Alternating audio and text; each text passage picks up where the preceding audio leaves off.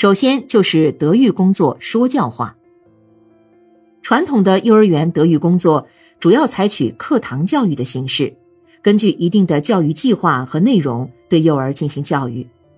但是，由于幼儿缺乏必要的生活经验和道德经验，往往难以理解教学的内容，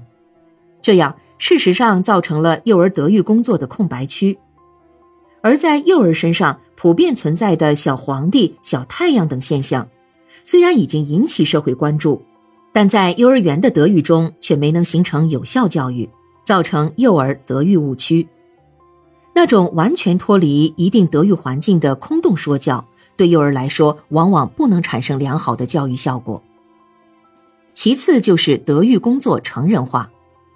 不根据幼儿特点，却简单的用社会准则和成人标准来要求幼儿，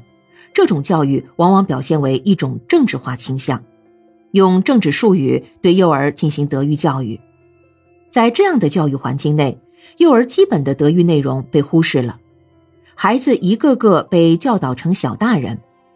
这种教育虽然贴近了社会环境，但由于偏离了幼儿的年龄特点，违背了幼儿品德形成的基本规律，所以不可能产生良好的教育效果。所以，幼儿德育环境的创设，首先考虑幼儿的年龄特点，考虑幼儿品德形成的规律。只有这样，才能使幼儿园创设的环境有利于幼儿良好个性品德的形成。第三点是德育工作形式化。幼儿德育环境的创设只追求表面形式，经常组织一些集体性活动，搞得轰轰烈烈，往往为了应付上级部门的检查，对幼儿个性品德的形成缺乏实际的效果。造成这种误区的根源在于不能把握幼儿德育的基本特点。幼儿德育不同于治育，这是两个不同的过程。后者的行为形成与环境的影响、环境的实践有非常密切的关系。从这个意义上说，幼儿个性品德的形成比智力发展对环境的依赖性更强。幼儿德育离不开一定的环境影响，因此，幼儿园德育环境的创设是幼儿德育工作的重要组成部分。幼儿期的德育不同于成人期的德育。由于幼儿的自我能力、自控能力较差，因而幼儿良好行为的形成比成人更为困难，更需要多次的重复与巩固，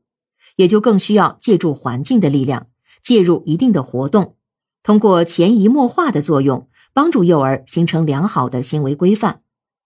但是，现今独生子女的教育，则从家庭、幼儿园等各个环节忽略了这种环境的创设与提供。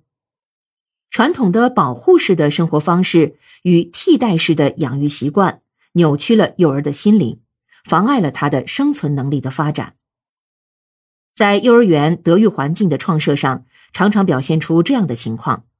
一是忽略了幼儿期道德要素形成的基础作用，而急于良好品德的最终形成；二是否定了作为道德品质基础的能力要素的培养。从而使幼儿良好个性品德的形成缺乏根基。因此，当今我国幼儿德育的重要使命，就是要在这种溺爱式、替代式的生活环境中，为孩子们争得一个能实现自我能力培养的天地，为幼儿创设良好的德育环境。在这里，破除幼儿德育误区的根本，自然在于教师教育观念的更新。